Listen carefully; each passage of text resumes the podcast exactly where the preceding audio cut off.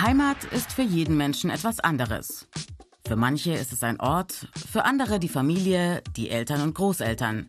Aber auch Erfahrungen und Erlebnisse, Natur, eine Sprache oder ein Lieblingsverein können Heimat sein oder dazu werden. Den Begriff Heimat gibt es nur im Deutschen. Deshalb kann man ihn nur schwer in andere Sprachen übersetzen. Ursprünglich stammt das Wort Heimat aus dem Germanischen.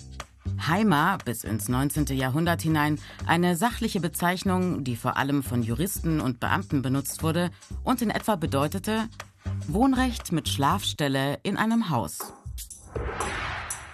Während der Industrialisierung wandelte sich der Begriff. Immer mehr Menschen zogen vom Land in die Städte, um dort zu arbeiten. Die Städte wurden größer und immer mehr Menschen lebten dort, oft im Elend. Eine Folge war die Romantisierung des Landlebens und die Verklärung der ehemaligen Heimat zur heilen Welt. Heimat als Traumbild der Idylle, als Reaktion gegen Fortschritt und Moderne. Heimat wurde zum ideologischen Begriff. Vor allem die Nationalsozialisten benutzten den Heimatbegriff für ihre Propaganda von Nation und Vaterland. Heimat als Abgrenzung gegen das angeblich Fremde. Bis heute hat der Heimatbegriff deshalb einen bitteren Beigeschmack. Nach dem Zweiten Weltkrieg war bei vielen Deutschen Verdrängen angesagt.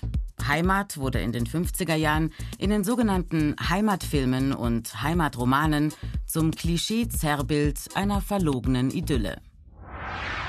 Heute, wo viele Menschen aus ihrer Heimat vertrieben werden und eine neue Heimat suchen, wird der Begriff wieder missbraucht. Von denen, die trennen wollen zwischen eigenem und angeblich Fremdem. Ein Heimatgefühl wird vorgeschoben, um Grenzen gegen andere Menschen zu ziehen.